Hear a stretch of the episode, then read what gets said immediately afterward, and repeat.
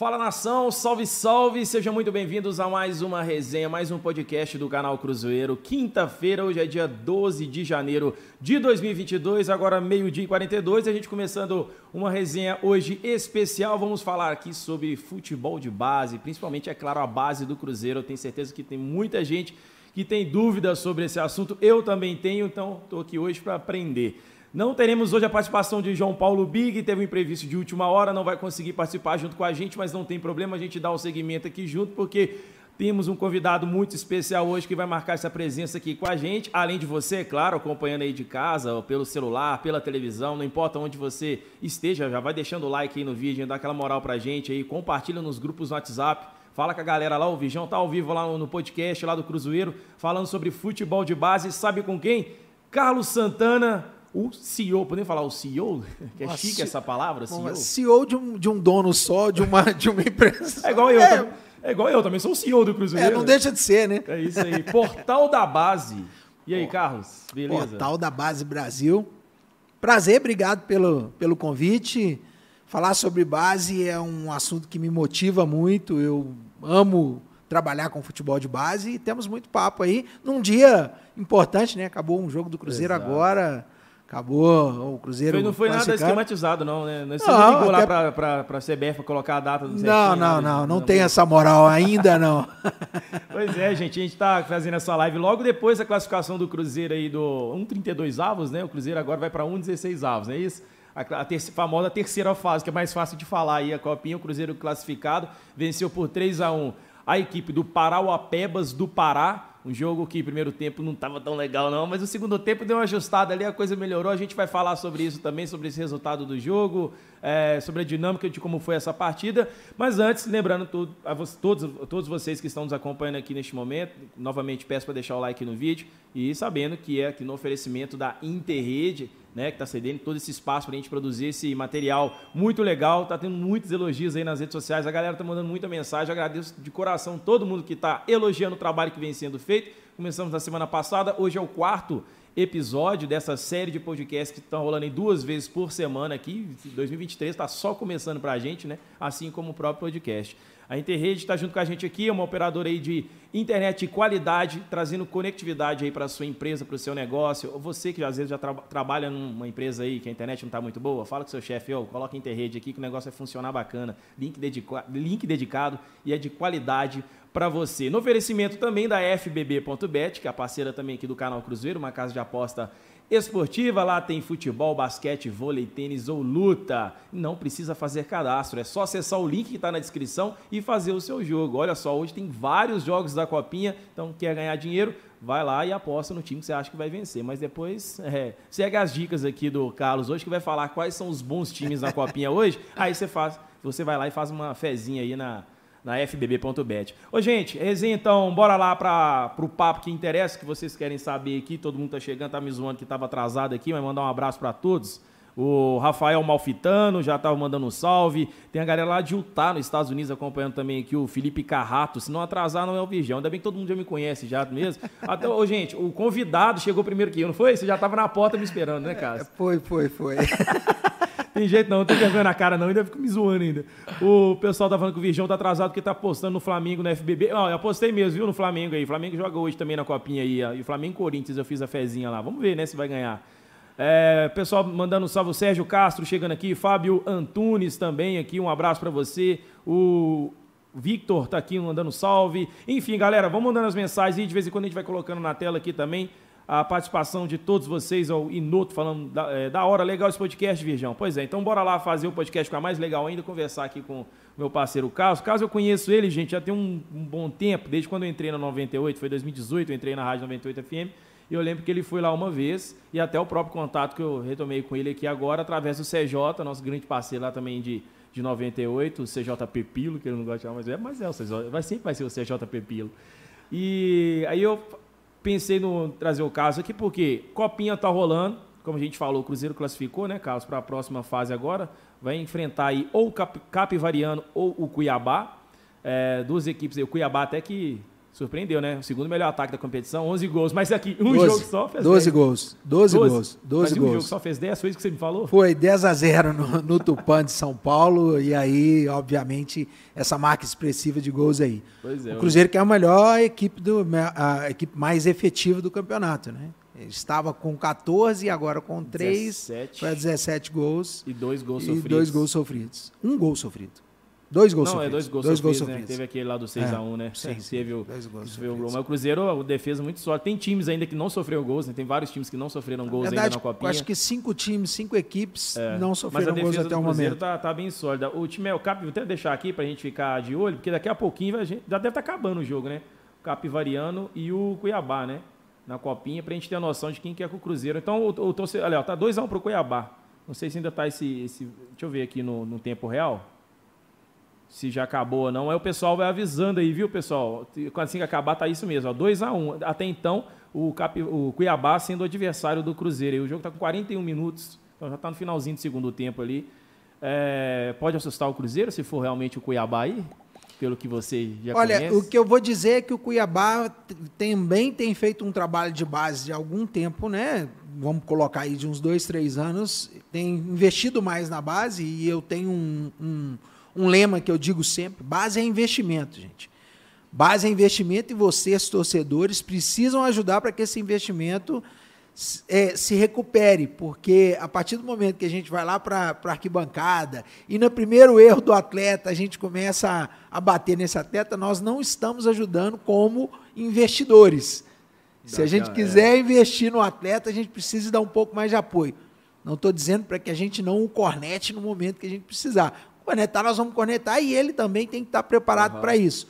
Mas nossa parte nós precisamos fazer.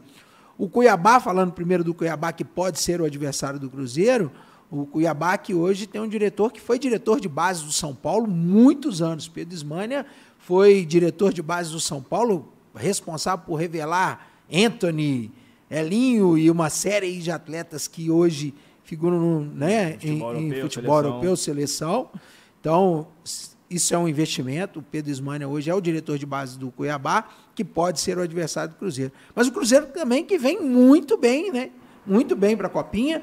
E aqui, meus parabéns à diretoria do Cruzeiro, que pela primeira vez não levou nenhum atleta de último ano. Nenhum atleta de último ano foi para a Que é Copinha. o considerado de último ano, que é, é sub-20, com- quer É, com na 20 verdade, anos. é, na verdade, a, a copinha hoje, ela, dete- ela possibilita que você leve um atleta de 21, que é o atleta nascido em 2002. Certo. Porque o calendário que ia de janeiro a dezembro, ele agora é amplificado até de janeiro do ano seguinte com a Taça São Paulo. Então, a Taça São Paulo, ela possibilita que os atletas nascidos em 2002 e que porventura já tenham feito, são pouquíssimos, né, os atletas que tenham feito 21 anos estejam ainda jogando a copinha. Mas o Cruzeiro e aqui novamente vou dar os parabéns ao Roberto, ao Robertinho lá na base, responsável pela base do Cruzeiro, e a todo o staff do Cruzeiro, por não levar os atletas. Porque quanto mais novos, maior o laço de competitividade, maior a possibilidade que surjam novos atletas e que sejam aproveitados durante o período correto na base para que amanhã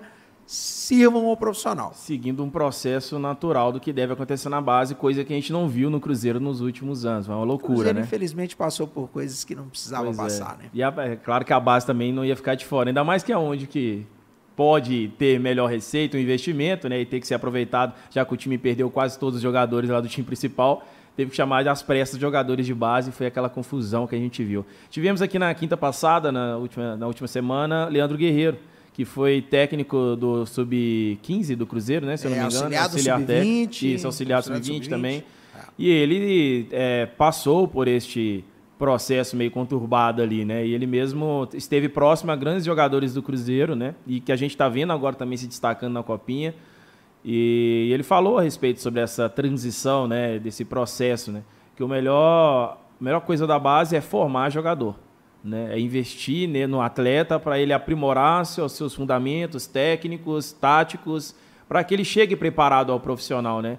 E o Cruzeiro, agora com a gestão do Ronaldo, começou a fazer isso, porque até então, e aí eu até já te faço essa pergunta, como você via a base do Cruzeiro nos últimos anos, por que está mudando agora para esse último ano. Bom, vamos lá, porque é importante também, a gente não pode simplesmente menosprezar o que foi feito lá atrás. Uhum. Existe uma estrutura, e aí houve uma lacuna de pessoas que não deviam ter sequer pisado no futebol, e aí é outra coisa, de casos de polícia, que não, não, não, não é o nosso caso aqui.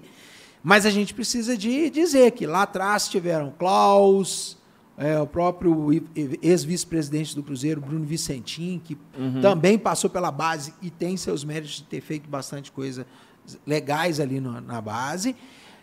Houve essa lacuna, esse problema que aconteceu. Veio o, o, o fugiu o nome dele agora, o ex-diretor de base do, do, do Cruzeiro, que foi veio com o David, é, é, fugiu o nome dele agora, é daqui a pouco eu, eu lembro. Daqui a pouco vai lembrar daqui também. A, pouco eu a galera lembro, vai ajudar aqui nos comentários. Eu sei de que você está falando, mas... É, é, que também começou a fazer um, um, um, processo novo, né? E aí já é da, da diretoria do Sérgio Santos Rodrigues, Drubsky. né? Veio Drubsky, Depois e aí é, é, veio... Vieram outros profissionais e aí sim começa uma reestruturação correta, na, a meu ver, correta na base, né? infelizmente, contratos que foram perdidos, atletas que infelizmente se perderam no processo. Uhum. E aí, daqui a pouco, eu imagino que você queira falar de um deles, né? que eu imagino que é um dinheiro muito grande que se perdeu, né? É, ou num futuro, numa projeção muito grande de, perda. Mas eu acredito que hoje o trabalho tem sido bem feito. Bem feito na base por reestruturar o, o, olha, colher frutos disso aqui não é agora, gente. Colher frutos disso aqui são nos próximos quatro, cinco anos. Por isso uhum. que eu uhum. falo e reforço. Base é investimento. Projeto a longo prazo, mesmo porque hoje é, nós temos. Quais são as categorias? São é sub-14, 15. É, 17, as categorias que podem ser alojadas nos clubes de Minas e na maioria dos clubes do país são sub-14 a partir de 14 anos, né? Uhum. Não necessariamente o sub-14 eu tenho um atleta sub é. de 13 anos lá. Esse não pode ser alojado, mas já temos competição pela primeira vez esse ano de 2022 que passou. Tivemos o Campeonato Mineiro Sub-14 sub feito pela Federação Mineira, então foi a primeira vez que aconteceu. Os outros eram campeonatos é, regionalizados ou que uhum. com a participação de outras empresas, né, que faziam pequenos é. torneios. Então nós temos sub-14, sub-15 e agora uma novidade muito importante, pelo primeiro ano em 2023 teremos o Campeonato Brasileiro Sub-15, que também vai ajudar muito no processo de formação desses atletas. Ainda estamos aguardando aí como que será o formato, se será o mesmo do 17 do, e do 20, mas teremos o Campeonato Brasileiro Sub-15, a categoria Sub-17 e a categoria Sub-20. Essas são as categorias, vamos chamar as categorias semiprofissionais, né? uhum. né? Óbvio que o Cruzeiro tem lá abaixo do sub 11, sub 12 tem, na Capestre, né? Tem as escolinhas parceiras, é, e, e mas é acabam se, mas é conhecido profissionalmente mas são profissionalmente são de sub 14 ao sub 20 é, coisa. assim como as outras né é. a gente a gente tinha tal da sub 23 né que é, é, o Leandro Guerreiro a gente comentou isso que semana passada até falou esse é o cara que não conseguiu espaço no profissional mas ainda insiste ter uma considerado como base. Até que é, a idade mesmo, você, pela sua experiência, você tem, o jogador ser formado como jogador de base, aquele o junior mesmo, o, o, tá o pequeno atleta, antes de se tornar um craque da vida aí. É até a que ponto da idade dele? Então vamos lá. É, é, é, um papo que, que a gente pode ficar aqui uma semana que nós vamos chegar num consenso, mas a minha opinião eu vou dar. Existem estudos que dizem que um atleta de base, um atleta para atingir a plenitude, ele demora de 7 a 14 anos para atingir o topo de, de, de, performance.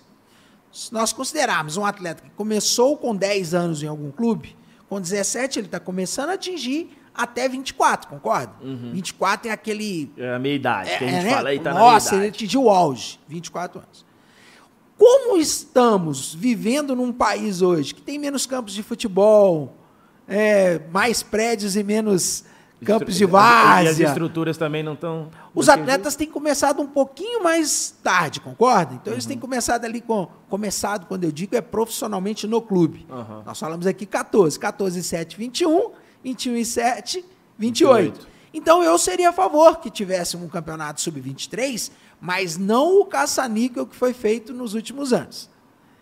em que você pega atletas que não têm mais condições e simplesmente dá contrato e começa a fazer negócios escusos que eu não, que eu não sou a favor.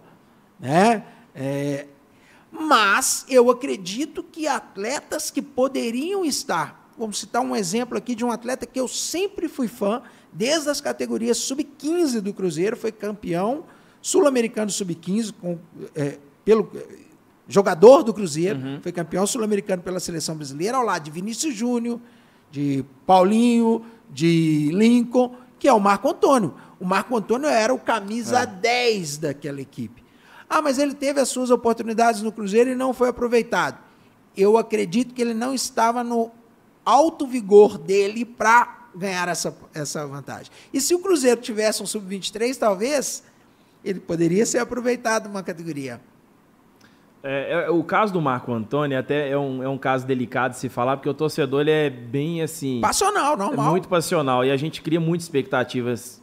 Tem vários jogadores são assim, né? O pessoal vai criando muita coisa em cima deles ali e vai criando essa explosão, assim como aconteceu do, do Hendrick agora no Palmeiras, sim, sim. e criou essa explosão toda, a mídia começa a falar demais e tal. O torcedor cria a expectativa, tanto é que é uma vinda mais cara do futebol brasileiro, né? Mais de 400 milhões, né? Que se concretizando mesmo, né? Nos próximos anos aí e tudo mais. Mas o Marco Antônio era um jogador que era, a gente via, olhando, olhando, falando como torcedor, um jogador que parecia ter oportunidade, mas não estava sabendo aproveitar ela. A gente via muito mais parecendo que o atleta não está conseguindo é, ter mais vontade, está meio preguiçoso, não está apto a jogar naquele momento. A gente via muito mais um lado negativo dele do que diretamente, às vezes, do próprio clube, porque isso acontece também do estilo de jogo, do treinador não bater muito bem com as ideias do atleta, fazer o atleta cair de rendimento, não, não saber aproveitar o melhor do que ele tem, né? Eu acho que a gente viu muito mais desta forma que eu acabei de citar antes disso, né, do, do Marco Antônio, do que diretamente achar que estava vindo de dentro para fora. Acho que era dele para dentro do Cruzeiro que ele não estava conseguindo contribuir. Não, perfeito, eu concordo contigo. Ele teve as oportunidades que tinha que ter, tá? Mas eu acredito que ele não estava preparado para ter as oportunidades. E talvez, e aí voltando no que você disse em relação a ter uma categoria sub-23, ele talvez não tivesse que ser oportunizado no profissional, ganhar mais experiência, trabalhar mais numa equipe sub-23 e aí com o estado maturacional melhor e aí sim ser alçado ao profissional com mais capacidade, inclusive física, para doar mais do que coisa. É. Temos que pensar também que é o seguinte: ele subiu num momento em que o Cruzeiro precisava. Ele não foi planejado a subida dele. Foi planejado. Naquele processo, naquele calma, processo transição. de transição que precisava ser feito. E aqui um elogio. É, eu sei que as torcidas são rivais e aqui tem um, um admirador do futebol de base, tá? Mas o trabalho que é feito no Palmeiras hoje, ele é um trabalho muito mais consistente do que os é. outros clubes no país. Por quê? Porque há um processo de transição da base para o profissional.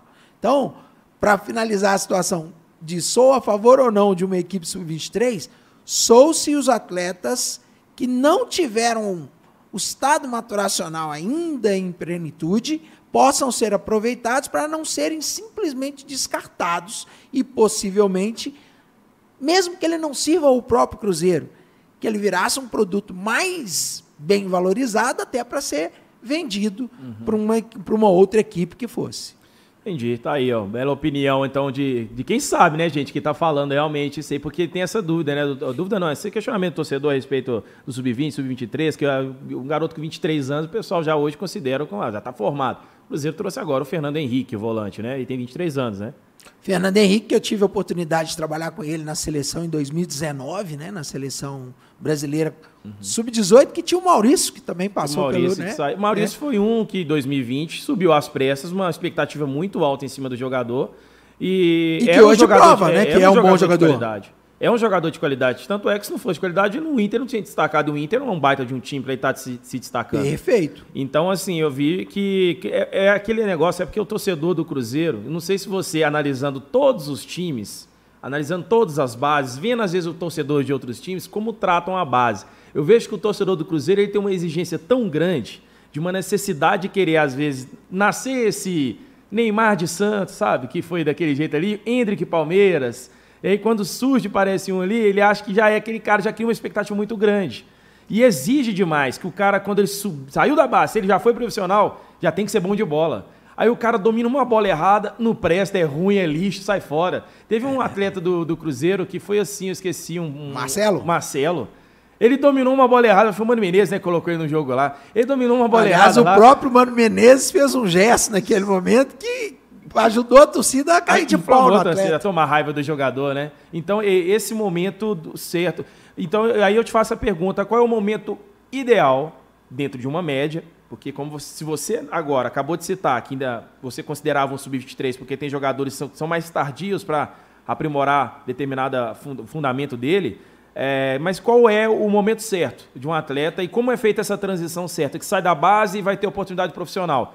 Que hora que, que o treinador tem que dar o espaço para colocar um atleta ali para jogar da base? Por exemplo, o Kaique, lateral esquerdo, joga a seleção, teve oportunidade ano passado, foi do jeito que o Pesolano fez com ele ano passado? Quando o Matheus Bidu não jogava, ele entrava um pouquinho ali. É dessa forma ou tem que colocar o menino, se o cara for bom mesmo, coloque de uma vez, que se for bom, vai ficar. Então vamos lá. Como é que é? é? é óbvio que cada atleta tem a sua característica. Não dá para exigir que o Hendrick volte para a base agora, porque ele já está pronto lá no profissional, já está pronto, já foi testado e foi aprovado, inclusive, por, por todos os que é, acompanham o futebol dele, para que ele seja um, um atleta do profissional. Cada um vai ter o seu tempo. O que eu penso é que as, as diretorias, tanto profissional quanto base, elas têm que estar em constante comunicação. Constante. O que não acontecia. Olha, o CT da a Toca da Raposa 1, já se viu seleção brasileira, ela é com certeza um dos grandes CTs de base do país, principalmente se tratando porque trabalha só base. Ao mesmo tempo, ela tinha uma lacuna e ela tem uma lacuna das do, dos CTs de profissional e base estarem distantes, não estarem na mesma estrutura. O que inviabiliza para que profissionais do profissional vejam constantemente esse atleta a na base. evolução. Não dá para ver o atleta só no jogo. Muito pelo contrário, o jogo é uma vez por semana, duas vezes por semana. Você tem que ver ele no treino. Você tem que dar estímulo para ele no treino. Então vai de cada atleta.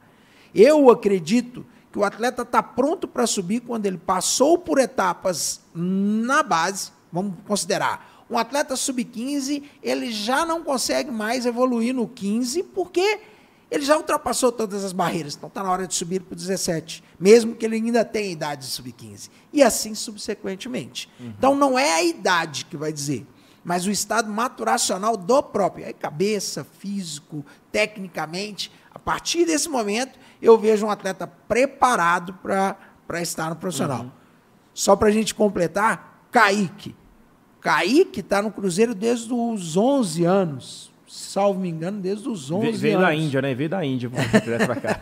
Parece indiano. É, parece um indiano, né? Mas ele está no Cruzeiro desde os 11 anos. Identificação com a torcida, identificação com o clube, conhece todos os processos do clube e no momento certo foi oportunizado. Espero que ele consiga entregar para o torcedor, voltando no que você disse, o torcedor do Cruzeiro é, é- é naturalmente um torcedor Exigente. exigente. É. Que é sempre o melhor. Esse é o normal. A história não é não normal. fez, a a história, não história fez, fez sim, o. Cruzeiro dessa forma. Então, ou seja, o torcedor do Cruzeiro tem que ser realmente exigente. Mas, e aí você disse uma coisa muito importante, João, muito importante. Quais clubes que não exigem que o atleta seja, esteja pronto quando ele chega no profissional? Nenhum. Todos eles exigem que estejam prontos. Só que alguns clubes trabalham isso melhor.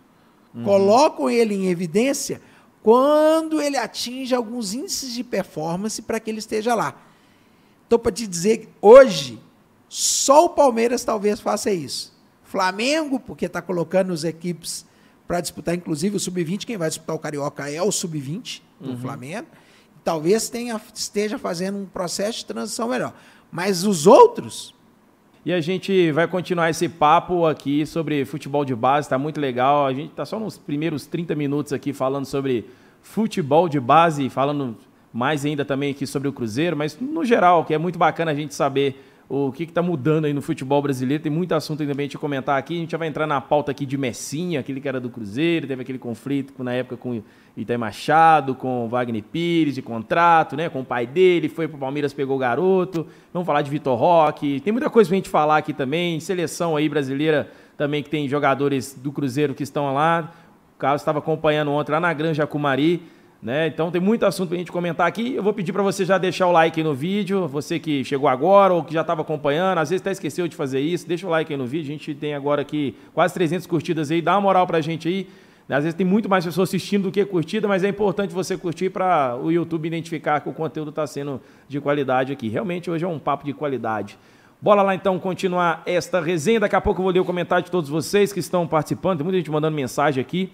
E gente comentando, né, sobre o Cruzeiro aqui, que está com humildade, pé no chão. Lá de Montes Claros, o Wilson Paixão falando aí sobre o Cruzeiro que está na próxima fase da Copinha. A gente estava falando disso, já sabemos o, o, o, adversário que é o Cuiabá, venceu por 2 a 1 o Capivariano. O, é o Capivariano que o Cruzeiro venceu de 6 a 1 não foi? Foi, Se eu não me foi. engano, é isso. foi, o Cruzeiro venceu de 6 a 1 e o Cuiabá foi lá, ganhou de 2 a 1 da equipe aí. E agora os dois times se encontram na terceira fase. Vai ser um, um jogo bacana. E vamos aguardar que hora que vai ser a data e o, e o dia do jogo, o horário, né? Mas bora lá, o cara, você estava falando a respeito do, de, dessa desse, do Messinho, né? O que tinha essa, essa confusão que deu ali dessa mudança e o trabalho que o Cruzeiro tinha tendo que não deu certo com ele, da forma que foi contrato, vai aqui, aquela confusão que deu, vai para vai o Palmeiras. E logo para o Palmeiras, né? Onde é que parece que é mais fácil fazer sucesso hoje. Eu tinha te perguntado antes, falando também sobre a questão de, do futebol de básico, a gente fala, os meninos do Xerém, os meninos da Vila, da, do, do, com o Santos, né? O Santos acabou perdendo 3 a 0 do. Esqueci do Santo É, André. mas na última fase da. Na última da- fase, É o último reserva. jogo, time, time É, mas o Cruzeiro foi na última fase também. Na, aliás, no último jogo não perdeu, não. É. Mas são times que se destacam né, nessa questão de base. E agora o Palmeiras também, né? Entrando, eu acho que está entrando nesse patamar assim com uma formação de atleta. É um trabalho, como você já citou, é a longo prazo isso vai acontecendo, né? A gente ouve falar de Messi já tem quantos anos, né? Quando estava aqui no Cruzeiro. Isso era 2018 ou 17, não sei. É, 17 para 18. é. Já falava sobre o garoto. E nós estamos em 2023. É, nós estamos falando de um atleta nascido em 2007, ou seja, que ele. nós, é muito 2007. Eu dá- a gente percebe que tá velho quando a gente começa a ver isso daí, cara. Os caras pegam uns moleque, aí fala, o cara nasceu em 2008, 2006. Gente, eu já tava... Mano, eu tava... Eu tenho uma filha nascida em 97, então, ou seja, você imagina, É, se você tá se velho, você- como é que eu tô? É, isso é verdade mesmo, isso é verdade. Mas eu lembro de 2007, eu tava fazendo Senac ainda, lá na Rua da Bahia ali, almoçando maleta. Enfim, vamos lá, falando então. Que- que Continua falando o que você estava citando sobre o Messinho. Eu, eu vou voltar só um pouquinho, porque eu acho que é importante deixar claro que é o seguinte: da mesma forma que a gente tem atletas nota eh, A, B e C, o mercado vai sempre formar desse tipo de atleta. E hoje, cada vez menos, infelizmente, notas AA. Acho sim que o Cruzeiro perdeu um nota AAA, né? que é o Messinho, é, por problemas internos e, e por erros internos, perdeu sim para o Palmeiras. Mas falando em relação, por exemplo, a essas, essas divisões de base que você citou, né? Caso do Fluminense, caso do Santos, né? Ah, dizem que a água de Xerém, a água de, de É Santos é diferente. Eu não acredito em água. Eu acredito em processos. Vou te fazer uma pergunta. Imagino, não sei se você tem filho, mas imagina que você fosse o pai de uma criança de 10 anos, promissora, com qualidade. Vou perguntar para você que é, é torcedor do Cruzeiro e esqueça aqui o momento paixão pelo clube, mas você tem um filho de 10 anos que tem muita condição e ele recebe um convite para jogar no Cruzeiro, que é o seu clube de, de- de coração, e, e eu imagino que isso vai pesar, sim. Recebe um convite, o mesmo convite do Palmeiras, o mesmo convite do Corinthians, o mesmo convite do Santos e do Fluminense. Quais são os aspectos que você vai levar em consideração para que seu filho se torne um profissional? Porque a partir de agora não pode ser só o paixão. Você tem que pensar nisso como o seu filho vai se tornar um profissional. O que que você vai fazer para que esse. Onde você vai levar esse atleta? Onde você tiver estrutura para que o seu filho evolua. Até porque seu filho tem 10 anos. Nós estamos falando de um atleta de 10 anos, que foi a idade que o Messinho chegou. Perfeito? Pontos positivos. O Cruzeiro tem uma estrutura muito boa. Perfeito. Xerém também tem. O Corinthians menos. O Santos. Gente, quem não conhece a estrutura de base do Corinthians se assusta. É muito pior do que as dos, que- dos daqui de Minas, com certeza. Tá? Pior. É, Então, o que, que leva esse atleta para lá? Ou, para mim, oportunidade na hora certa no profissional. Eles não têm receio de, de colocar um atleta para ser testado no profissional. É isso daí, a cultura. Cultura. E aí nós vamos voltar naquele papo que a gente começou lá no início falando sobre o torcedor. E eu vou olhar aqui para você, para você entender o que, que eu estou dizendo. Em 2017, eu fazia o curso de gestão de futebol pela CBF e eu tive a oportunidade de visitar o Santos. Estive no Santos, conversando no Santos, e lá eles fazem um trabalho que eu achei fantástico, não sei se ainda continua, tá? Mas fazia naquela época, que era apresentar os atletas de base para as torcidas organizadas. Ambientar o atleta de base com os formadores de opinião. Você concorda para mim que você é um formador de opinião do, seu, do, do Cruzeiro? Do Cruzeiro, sim. Se, a partir do momento que você já conhece aquele atleta, porque você viu esse uhum. atleta na base, mesmo que ele não consiga apresentar naquele primeiro momento no profissional o que ele apresentava na base, você tem um carinho maior por ele, você tem uma paciência maior com ele. Uhum. E esse era o grande objetivo da base lá no, no Santos naquele momento. Apresentar para as torcidas organizadas, para que elas fossem aos jogos de base. E hoje nós temos bons jogos de base que a torcida pode ir, ah. para que ele conheça esse atleta num ambiente diferente do profissional. No ambiente dele. De muito menos, muito menos pressão, em que você conheça realmente o potencial desse atleta. Uhum. Então, eu acredito que o pai que menos passional, ele vai acabar optando por esses uma estrutura boa, com um, um, uma qualidade de treinamento bom e principalmente uma projeção para o profissional. Se você tem esses aspectos, você vai acabar optando. O Cruzeiro já, já deu um passo grande? Já. Já está colocando atletas no profissional, de uma organização muito melhor. O Ronaldo está aí para provar que precisava de profissionalismo para voltar para a primeira divisão, voltou uhum. merecidamente. E que também hoje na hora de você perguntar, o atleta quer ir trabalhar lá no clube do Ronaldo, no Cruzeiro, ou quer uhum. trabalhar no, no, no, Santos? Talvez ele até opte pelo, pelo Cruzeiro. Então, eu acho que esses são os aspectos que devem ser levados em consideração. Uhum. Então, não acredito em água. Não. Óbvio que ah, um atleta acaba sendo captado pelo Santos, ah, vou morar na beira da praia, ah, no Rio de Janeiro. É, tem São alguns Paulo. pontos que, que vão ser uhum. importantes para a família. Mas se ele tiver estrutura para trabalhar e projeção de chegar no profissional, pode ter certeza que esses, esses, esses atletas optarão por vir para o. É, é, é, é, esse processo que você fala, isso é um, a longo prazo, né? Do Cruzeiro a gente pode ter essa curto prazo que aconteceu pelo efeito Ronaldo. Mas o trabalho para ter essa projeção a longo prazo, e, e, como você disse, um empresário, ou um pai, uma família, perceber que aquele clube vai ser o melhor para o atleta, é, tem, a gente analisa isso. Porque quando é falado, como eu disse agora, meninos da Vila, menino do Xerém e tudo mais, você, você olha isso justamente pela parte final. É onde parece que ele vai ter mais oportunidade de chegar no profissional. A, não que a base seja a campeã de tudo, não, é porque ali parece que existe um processo natural onde vai ter uma evolução tática, uma evolução é, técnica muito maior do que em outros clubes, né?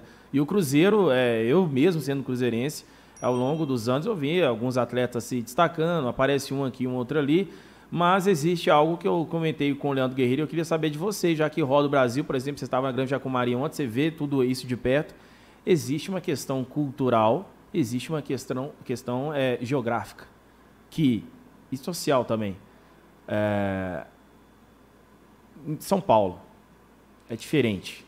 Eu, eu Rio de Janeiro é diferente do que aqui. Eu acho o que o poder aqui, de... é... o Hendrick aqui no Cruzeiro não teria a mesma coisa. E a mídia ajuda nisso. Não, eu, não, eu não tenho dúvida disso. Eu não tenho dúvida disso. Ele está num contexto que é totalmente favorável. Né? É, estar no local certo no momento certo. Uhum. Né? Mas eu acredito que isso não, não, não tira a vantagem do Cruzeiro de que daqui a dois anos, e aí num processo de médio e longo prazo, possa concorrer de igual a igual com, com o Palmeiras. Uhum. Óbvio que o poder de investimento financeiro é nesse sentido é muito maior. Perfeito. Mas isso não tira a capacidade nada. de que o Cruzeiro amanhã possa ter eh, atletas do mesmo nível. Prova disso é que o próprio Messinho saiu daqui, gente. O Messinho saiu daqui. Né? Então, é, o, o que, que eu acho que é extremamente relevante ne, nesse sentido? É que ele tenha estrutura e que ele possa ser aproveitado independente do tamanho que ele tenha. É, quantos atletas você, você viu? Gente, o Neymar, se você der um Google aí, agora Nossa. não. Agora não. Agora não. Fica aí na página aí, Cruzeiro no YouTube. Mas daqui a pouco, terminando, entra aí, vê a carcaça do Neymar quando começou no, no é, Santos. Era. Ninguém, ninguém. É... Talvez ele não fosse aproveitado numa equipe que não tivesse, que não desse oportunidade para ele pelo, pelo histórico, pela carcaça que ele tinha. Uhum. Porque, infelizmente, muitos clubes de base, e principalmente nas categorias menores, eles abdicaram muito do atleta que é talentoso pelo atleta forte. Nós trouxemos uma característica europeia para o Brasil de que tática, de que força, de que. Isso é, a gente esse, perdeu. É, esse ponto que você falou, eu vi um podcast, foi do Mano Brau, que fez com o Vanderlei Luxemburgo. Acho que foi isso, se eu não me engano. E o Vanderlei Luxemburgo citou sobre essa questão né, da formação dos jogadores, né? E, o, os garotos, que ele foi perguntado sobre por que, que hoje não está formando, está formando pouco Neymar. E o Brasil antigamente tinha vários Neymares, né?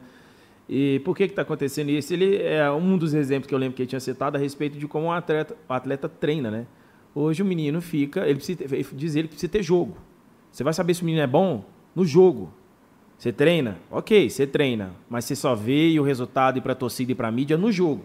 Não adianta o menino fazer 10 gols no treino, chega na hora do jogo não faz nada. Não adianta. Ele acaba se queimando com a torcida e não dá certo. E às vezes queimando no geral, mesmo com, com o próprio elenco. É, peraí, até confiando em você lá, você não fez isso. Só que ele citou dos jogadores hoje não jogam com bola. Os jogadores hoje é, é parte física, é aprimorar, é melhorar um músculo aqui e tal, tal. E os, os garotos não treinam com bola. O futebol brasileiro está se acabando, que está imitando o futebol europeu. E o futebol europeu copiou o que a gente fazia. Levou os dribles, levou a, a, né, a ginga, levou a coisa para lá.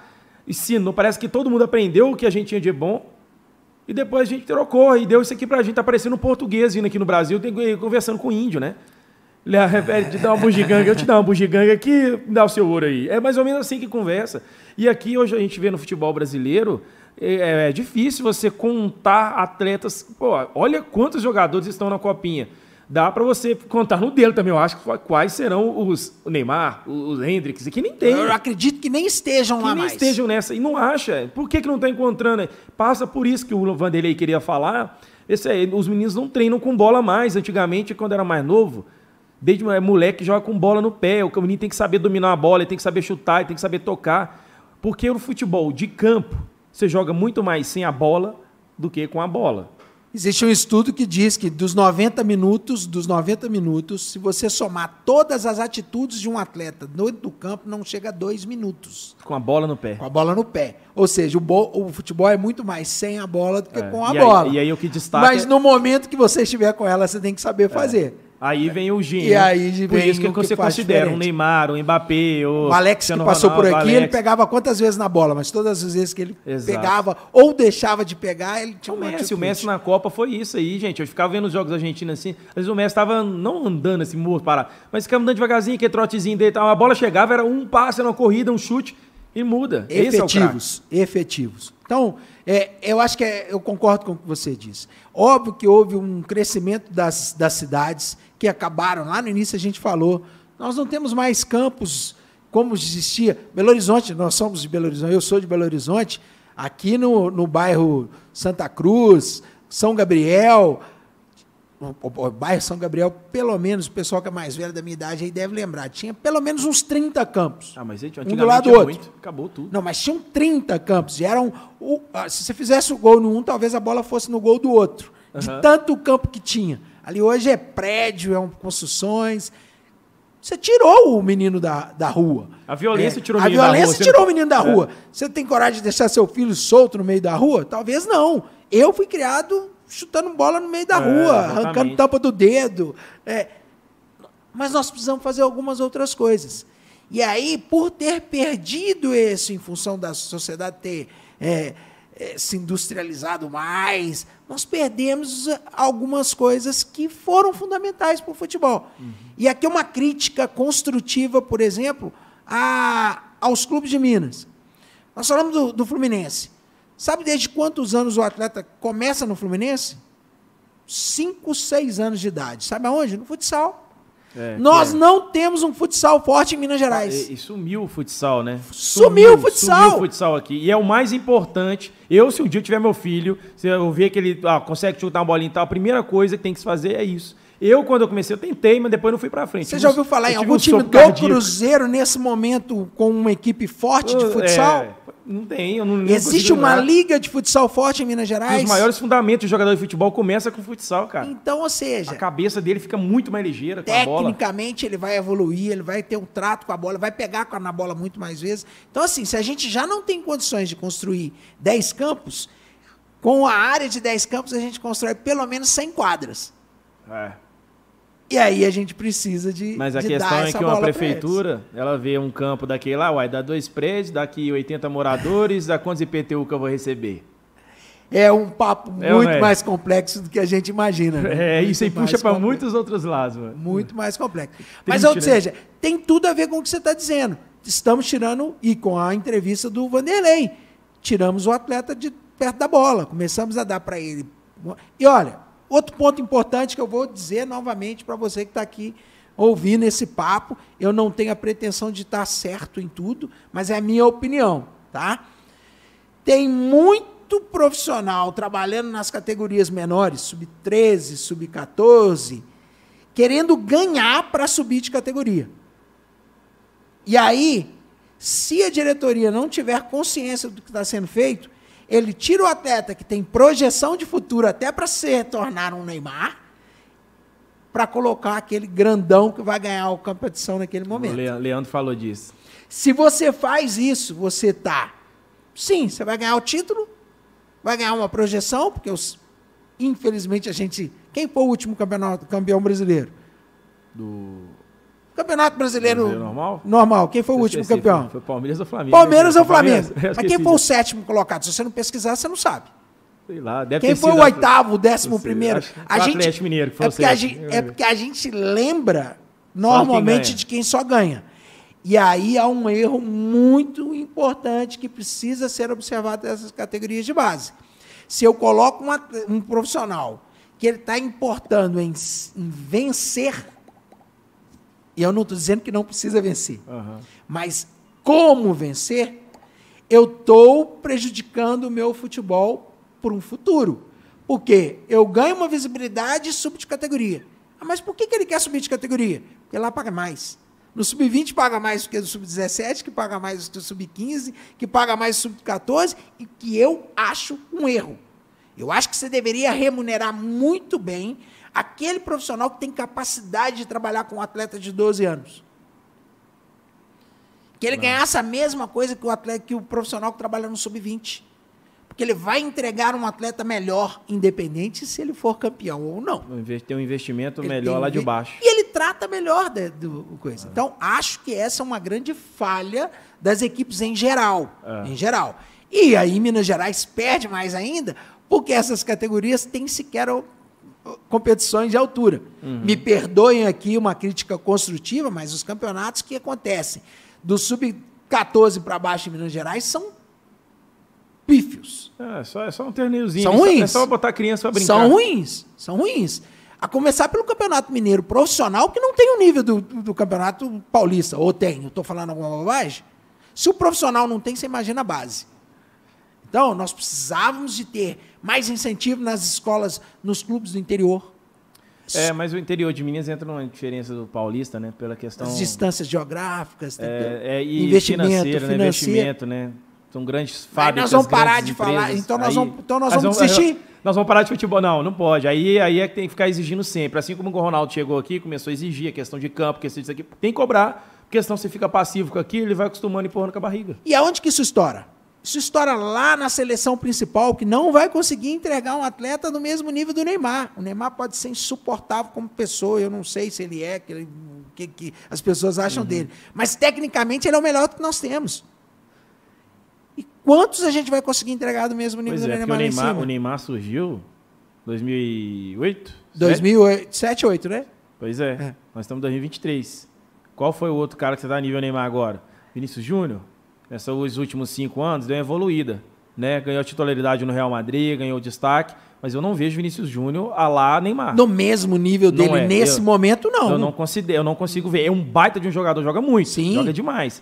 Mas o que o Neymar já fez no futebol, eu não consigo ver. Porque o que o Neymar já fez no futebol, eu consigo olhar um que o Ronaldinho Gaúcho fez, Sim. um que, que um Kaká fez. Tá Você entre- tá entendendo? dentre Eu- os grandes da é, história. É, tudo bem que não conseguiu ser o melhor do mundo, né, e tal, mas ele ganhou Champions, ele foi um destaque do caramba ao lado do, do É Soares. do- é inegável o poderio técnico do Neymar. É, Exatamente. é- é inegável. Mas eu tô dizendo o seguinte: se a gente não forma bem, a gente não vai entregar lá na ponta um É. atleta de qualidade para a seleção tudo isso é brasileira. longo prazo, né? É um negócio que demora, como você disse, em média, como, né? botar em 14 anos, é muito tempo. 7 a 14 É, o anos. caso, o pessoal participando. Ô, ô, Carol, dá pra colocar os comentários na tela? Se eu clicar aqui, eu te mandei o chat aí no WhatsApp aí, o link.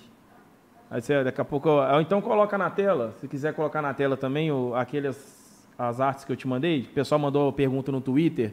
Bacana. Que é pra gente dar uma lida aqui também. Se você não segue o Twitter do Cruzeiro, segue lá, dá uma moral pra gente lá. A gente vai colocando aqui algumas mensagens. Aqui, isso aí foi no Instagram. O Jean, olha só, vamos ver aqui o que o pessoal mandou. Isso foi no Instagram. O Jean falou assim: ó, gostaria de saber sobre filosofia de trabalho e o modelo de jogo. Serão iguais ao profissional? Uma boa pergunta. Porque este ano, nesta copinha, estou vendo o Cruzeiro jogando com uma formação tática, no estilo parecido com o Pesolano jogou ano passado. E não sei se vai ser o que ele vai continuar na próxima temporada. Mas está tendo uma, uma, uma, uma metodologia de trabalho sendo desenvolvida ali com o Fernando Seabra, que talvez está se preparando mais, né? E, e preparando o atleta diretamente para entrar para o time profissional depois. Tá- é é essa linha que tem que acontecer. Você analisando a base, ela tem que jogar como base separada no estilo dela ou ela tem que se adaptar ao que o profissional tem trabalhado? Não, vamos lá. A gente, num elenco da Taça São Paulo ou num elenco de sub-20 de qualquer clube no país, ele tem em média 30 jogadores. Quantos você vai subir pro profissional? Três, quatro? É um número razoável de subir por ano um, um- uma Uhum. coisa. A maioria você vai, vai formar para o mercado. A maioria você vai formar para o mercado. Então, o que, que eu penso? Do 14 ao 17, você testa o atleta em o maior número de posições possível. E não necessariamente você vai conseguir acompanhar o mesmo modelo de jogo do profissional. Então você tem que até atletas mais testados em diferentes posições, em diferentes locais do campo. É, o Joseph, por exemplo, ele é um atacante que hoje está jogando de lateral direito, Foi porque foi testado antes para ser utilizado. O Giovanni ali. Jesus era um Giovanni zagueiro que Jesus era um na direita. zagueiro que depois virou um lateral direito, né, que foi vendido agora pelo Cruzeiro. Então, assim, ó, até o 17 eu acredito que você não precise manter o mesmo modelo de jogo do profissional. Porque você não consegue entregar o maior número de atletas para o clube. A partir do 20 é diferente. Você selecionou, você tem no 20 aqueles com o maior número de, a maior projeção possível para o profissional, que já foram testados em posições diferentes, e aí sim você entrega um modelo de jogo. Então, até o 17, não vejo necessidade de ser o mo- mesmo modelo de jogo. Tá aí, A né? partir do 20, sim. Aí, até para entregar um É, atleta é. que possa socorrer o profissional emergencialmente, É, porque ele já conhece É, o já modelo conhece, do já tá profissional. entendendo aí, ó. Aí dá um Jean, e to- torcedor que tava em dúvida a respeito disso aí, bem legal. Pode colocar a próxima aí também pra gente ver. É, o pessoal que mandou a outra pergunta, vamos ver aqui. Mas já deu pra ter uma noção importante aí de como é, deve ser trabalhado sim essa base aí. Agora a galera lá de, de Conselheiro Lafayette aí, ó, né, de nosso parceiro é, Big, foi pra lá, ó. Ô Big, aí ó, Lafazeiros mandou um salve assim, atualmente como é feita a captação de atletas da base e se ainda tem bastante influência ou interferência de empresários nesse processo. Obrigado. Foi uma pergunta é, que teve várias pessoas já falando aqui a respeito disso. É, justamente porque também tinha um caso muito de corrupção que acontece, futebol, aí lá, em base, lá na base às vezes acaba acontecendo isso, é empresário pegando um jogadorzinho aqui, que leva ali, aí dá aquela coisa, e, e vira essa bola de neve futebol brasileiro, que a gente sabe que o futebol é- é- tem muita grana envolvida, e onde tem muita grana vai ter gente errada fazendo coisa errada, né? Mas é, essa influência e interferência de empresários é uma coisa que o torcedor também, também sabe. A gente vê isso no profissional. Né? O, o, o técnico Lautite, quando levou um determinado jogador para a seleção, você fala, ah, esse cara aí foi por causa do empresário. Tem um papo desse, esse empresário dele é forte. É claro que tem jogadores, tem empresários fortes, né? E a gente foi com o Leandro Guerreiro e falou disso, né? Que tem quatro empresários no Brasil, se não me engano, que são bem fortes. Tem empresário que você. Eh, tem jogador que você vai pegar lá na Tonga Bironga do Caburetê e o cara é agenciado, por exemplo, o André Cury da vida, ou outros aí que tem os famosos. Cury, aí. Bertolucci, Isso, etc. é os né? que pegam a maioria dessa, desses, dessa galera. E como tem sido essa questão do envolvimento dos empresários no futebol de base? Isso é muito forte ainda. Isso influencia realmente no, no, tá no, acima, acima do clube às vezes na decisão do que o clube vai tomar. O empresário tem poder mais forte do que um próprio clube de futebol mesmo. Bom, Como tem vamos- acontecido isso? Vamos lá, eu não posso afirmar, porque eu não estou dentro de um clube, eu posso dar a minha opinião sobre o que eu vejo e o que o mercado me mostra. Tá? É, eu, eu acredito que todo empresário é um investidor. E por ser um investidor, ele, o, o que, que, ele, o que, que ele faz? Ele entrega um produto ali para dentro do clube que ele quer recompensa sobre isso. Eu vou te fazer uma pergunta simples e objetiva. Você é o empresário do Messinho. Você é o empresário do Messinho, ou do Vitor Roque, ou do, é, Do Hendrick, Hendrick. ou de uma grande pérola do futebol. Você tem uma parceria com o clube e o clube quer manter esse atleta lá o máximo que ele puder. Você, como empresário, tem mais 10 atletas. Mais 10 atletas. Você oferece para o clube. O clube vai negar? Não pode negar. Porque ele tem um poder na mão que outros não têm. E talvez, eu não estou dizendo, eu não posso afirmar que isso aconteça, mas talvez esse, essa seja o maior poder de negociação que ele tem na mão. Porque se ele disser que ele vai tirar esse atleta de lá e ele conseguir tirar o atleta que tem uma projeção muito grande, isso pode virar um problema de uma perda de um investimento muito grande para o clube. Então, eu acredito que os grandes tenham com esse poder de barganha na mão e em algum momento eles possam utilizar isso. Tá? Você me perguntou sobre o número de empresários ou como que é o trabalho desses empresários Tem na muitos base. é pouco? Tem poucos. muito, mas tem muita gente ruim. E Que não pouca entende gente nada, aí só quer Tem dinheiro. muita gente Que não preocupada. estuda. Tem muita gente muito mais preocupada que não investe no atleta, muito mais como padrinho do atleta porque deu uma chuteira do que preocupado realmente em investir. Não é o caso do Cury, não é o caso Uhum. do Bertolucci, não é o caso desses caras, porque esses caras investem com uma margem de segurança muito maior. Por isso que eles são os grandes jogadores. né? Óbvio que eles têm, inclusive, sido parceiros em muitos momentos de clubes. Muitos, muitos momentos. Às vezes eu não tenho condição de pagar toda a estrutura para o atleta de base e esse parceiro paga toda a estrutura. O o Leandro Guerreiro falou sobre isso. Paga Aí, toda essa estrutura. Eu perguntei justamente disso. Ele falou como que um clube não consegue ficar refém, sendo que acaba, às vezes, tem que abrir mão, às vezes não tem condição, não, não teve essa estrutura muito boa e o, e o próprio empresário dele teve que ajudar. Vamos, vamos vou dar números fictícios aqui. Fictícios. Eu não vou falar porque eu não, não tenho os números. Mas é, você oferece para o pai do Messinho 100. E aí é 100 cruzeiros. O outro oferece mil cruzeiros. O Cruzeiro não tem condições de bancar isso, mas ele tem um parceiro que acredita e que banca isso. Você é contra?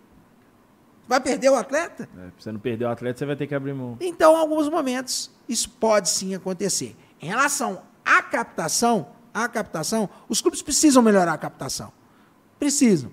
Precisam ir ver os jogos, precisam ir, entrar numa favela para olhar um atleta de base. Vou te contar uma história. É, o Vanderlei Lu- Luxemburgo, ele foi ver um jogo da Taça das Favelas. Ele viu. Ele viu o jogo do Patrick lá no Vasco, contra, no Palmeiras contra o Vasco, para subir ele para o profissional. Poucos são os treinadores que vão acompanhar os jogos lá realmente lá na base, que vão que, que acompanham, que vejam. Antes disso, poucos são os captadores que vão para a beira do campo, tá com a cara marcada de sol, de chuva. A maioria está começando a ver vídeo. E o vídeo, O vídeo só mostra aquilo que ele foi bom. É, esses, vi esses vídeos, cara. Eu já trabalhei de edição disso, já editei muito vídeo de atleta. Era, era, Não é só a parte cara, boa? é, Os caras mandavam os três jogos pra mim, aí eu ficava, eram 90 minutos, 90, 30, Não 100 é- minutos, você ficava assistindo e, e ele mandava um ponto, eu pegava e eu tinha que editar. E aí, porra, Pô, eu ficava vendo cara- os outros, eu falava, caralho, mano, olha o que o cara acabou de fazer, posicionamento horrível, mas eu cortei só bonito. E aí você engana. O Cruzeiro contratou um cara desse, chamava Fábio Lopes, que jogava no Japão, que trouxe ele de DVD em 2004, ah, 2005, não sei, sei lá, deu muito tempo um negócio desse. Ou seja, lembro- nós precisamos que os captadores, É, que eles, sejam olheiros eles de verdade. precisam ir aos locais onde estão acontecendo. É voltar às raízes do futebol. voltar às raízes. É, olha, é, citar alguns atletas, tem atleta sendo formado lá no Maranhão, lá em. esse- óbvio que as grandes equipes hoje até têm, e aí nós estamos falando de investimento, o Palmeiras tem observador na Bahia, observador no, Uhum. coisa. O Cruzeiro, se não tiver um observador é, remunerado pelo clube, precisa ter. Uhum. Porque é de- é de- ainda é desses locais onde surgem esses atletas. Então, respondendo para a computação, tem interferência sim, acredito que tem interferência, menor do que tinha antes, mas o problema está muito mais em captar o atleta antes de que ele se torne um, um- um- que ele venha um empresário. Imagina que um atleta de 14 anos ele ainda não tem empresário, ele é muito bom. Chegou no clube, um outro atleta vai indicar o empresário para ele. Aí você vai olhar assim, ah, mas ele já era do, do Bertolucci, do Cury? Não, Não, porque já tá ele ali. foi né, captado ali naquele momento. É, um jogador hoje na sua. Moleque, 12 anos, você tem um filho aí. Vamos falar agora sobre um pai aí que tá aqui assistindo a live, que tem um moleque lá que ele fala assim: ó, esse meu moleque é bom de bola. Tô vendo aqui que tem um chute diferente, desde novinho já, já tinha uma coisa encaminhada ali. Vou testar ele. O que, que, que ele precisa fazer hoje? O Carlos Santana, um cara que lida com o Portal da Base. Inclusive, galera, Portal da Base Brasil no Instagram, segue lá. Saber de tudo de base do, do, do futebol brasileiro. E muito bacana o trabalho que é feito. Ainda tem o site também, né? Portal da Base também, né? Que tem todo, tudo, todas as informações sobre base aqui. Você vai atrás desse cara que ele vai te, vai te informar com tudo. Então, esse pai de família, cara tá ali, tá vendo um atleta, um, um- um filho dele que pode se tornar um atleta. O que, que o Carlos, com toda a sua experiência, ele indica para o pai dele hoje fazer? Vamos supor, é você tirando o lado é, paixão de clube, ser, ser cruzeirense, atleticano, americano, não interessa. Ele quer que o filho dele seja jogador de futebol. Qual que é o processo natural que você acha que o filho dele hoje, vamos supor que ele está com, com 10 anos de idade, por exemplo, o que, que ele tem que fazer com o menino? O menino tem 8 a 10 anos aí, o que, que ele faz hoje, pensando no futuro? Bom, vamos, vamos pensar o seguinte. Primeira coisa, eu preciso identificar se realmente esse filho, porque a paixão às vezes cega. Eu acho que o meu filho é o melhor do mundo e ele não é. Tá? Então eu preciso de identificar. Ele é o melhor da minha rua? Ele é o melhor do meu bairro? Ele é o melhor da escola onde eu estou? Onde ele estuda? Opa, ele já começou a jogar agora entre escolas, ele é melhor entre eles, ele se destaca. Está no momento de eu procurar algum local para ele, para que ele seja visto por um clube. Como que eu faço isso? Provavelmente os clubes tenham, inclusive, eu não posso te dizer isso dos clubes aqui de Minas, mas eles abrem processos de captação. A famosa peneira. O que eu também é uma crítica que eu faço aos clubes, que as peneiras precisam ser realmente bem feitas e bem realizadas. Não dá para o atleta, e eu já vi peneiras em que o observador está de costa para o campo. Mas é um passo. Ele precisa ser observado por um clube. Coisa. O salão, infelizmente, Minas é pouco, mas ele é um observatório importante para os clubes. Outro ponto importante, ele precisa estar jogando, seja numa equipe menor, para que ele se destaque nessa equipe menor e aí sim seja observado por um clube maior. Então, o mais importante é que ele esteja atuando, independente se ele já está num grande da capital. Ah, lá de Lafayette, tem alguma equipe que Aham. disputa um campeonato? Coloque ele para jogar, vai lá. Né? Calma, Mas muita enquanto- calma e- e- nessa hora. é. porque- Então vê um papel inicialmente muito mais do pai, da mãe, né, do tio, da tia ali, do familiar mais próximo da criança, para correr atrás. Então essa muito situação. mais de muito mais das- do responsável do que diretamente da criança. Porque a criança é muito inocente, não sabe. Ela gosta de futebol, gosta de correr atrás da bola. Só que às vezes o pai, a mãe tem que observar isso daí.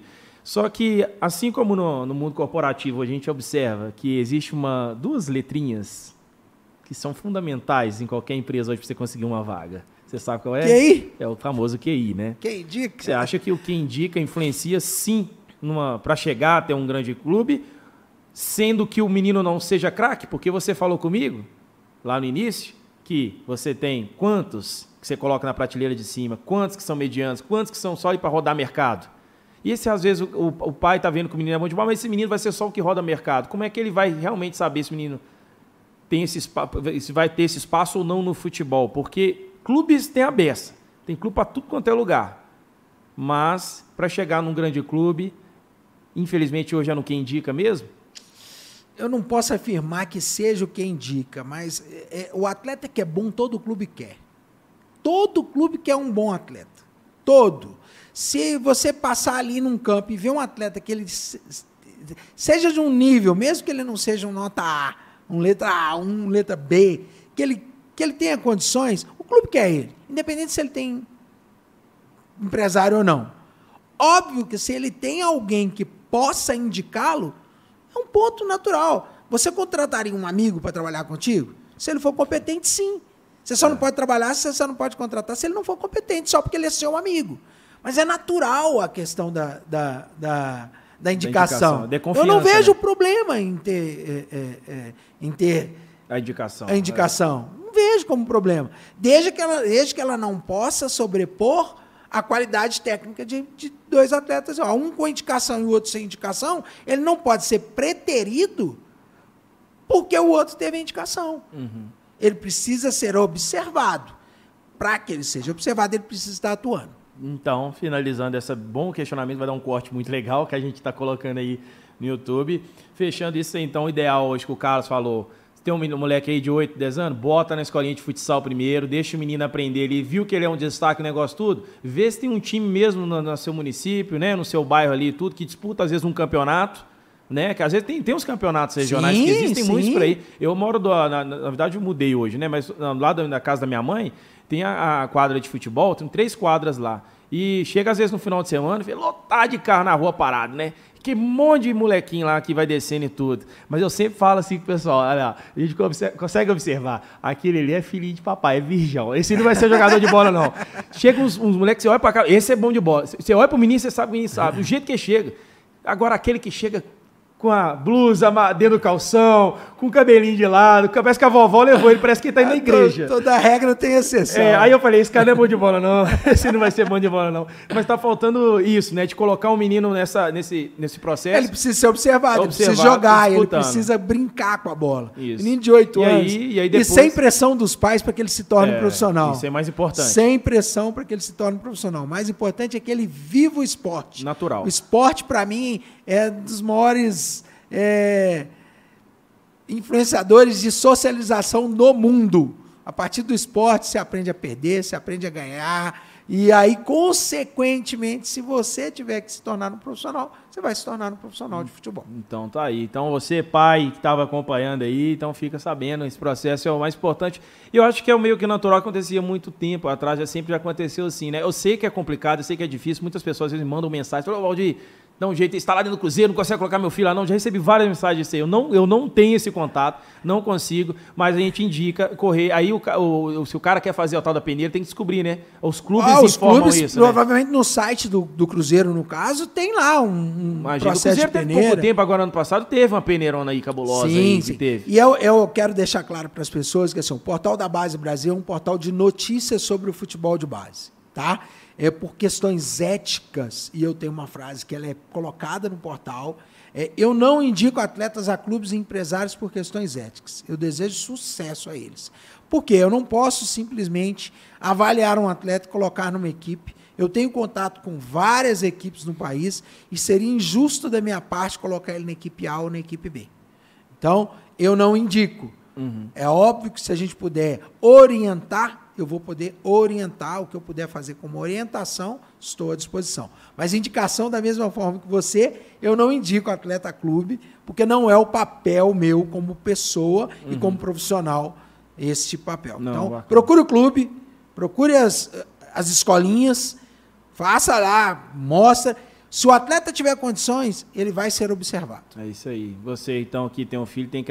Aposta bem no seu filho, aposta que vai. Bem. Aposta bem que vai dar certo. Sem e falando em aposta, Ah, olha só, você não vai dar mole não, né? Hoje é dia de apostar. Na verdade, todo dia é dia de apostar na fbb.bet, que é a parceira aí do canal Cruzeiro. Já estamos aqui há quase dois anos. Tem gente que ainda pergunta, ô Virgão, é confiável mesmo? Os caras pagam mesmo? Mano, pode ficar tranquilo. O mais legal da fbb.bet é porque ela é para um usuário que às vezes nem tá tão acostumado a entrar nesse mundo bet. Porque a galera começa a falar, ah, fez dois gols e meio, o outro tem, tem que chutar pro gol, e o outro tomou um cartão, é escanteio, o cara fica perdido, não conhece esse mundo. Vende fbb.bet, que é mais tranquilo. Você acessando o site que está aqui na descrição do podcast, você acessando o site fbb.bet, barra ref, barra cruzeiro, você vai abrir lá o link e vai ver todos os jogos que estão acontecendo no dia. E tem jogos de futebol, de basquete, de vôlei, de tênis ou luta. E aí o legal é você estudar os times, veja como é que foi o retrospecto nos últimos jogos, ver quantos gols o time está fazendo nos últimos jogos, Aí você vai ali, vai apostando em resultado, apostando em gols, apostando em escanteio e vai estudando legal. E não precisa fazer cadastro na fbb.bet. Você acessou o site lá, já vai direto fazendo o seu cupom, aperta finalizar, vai aparecer o QR Code do Pix na tela, faz a transferência no banco, volta para a tela,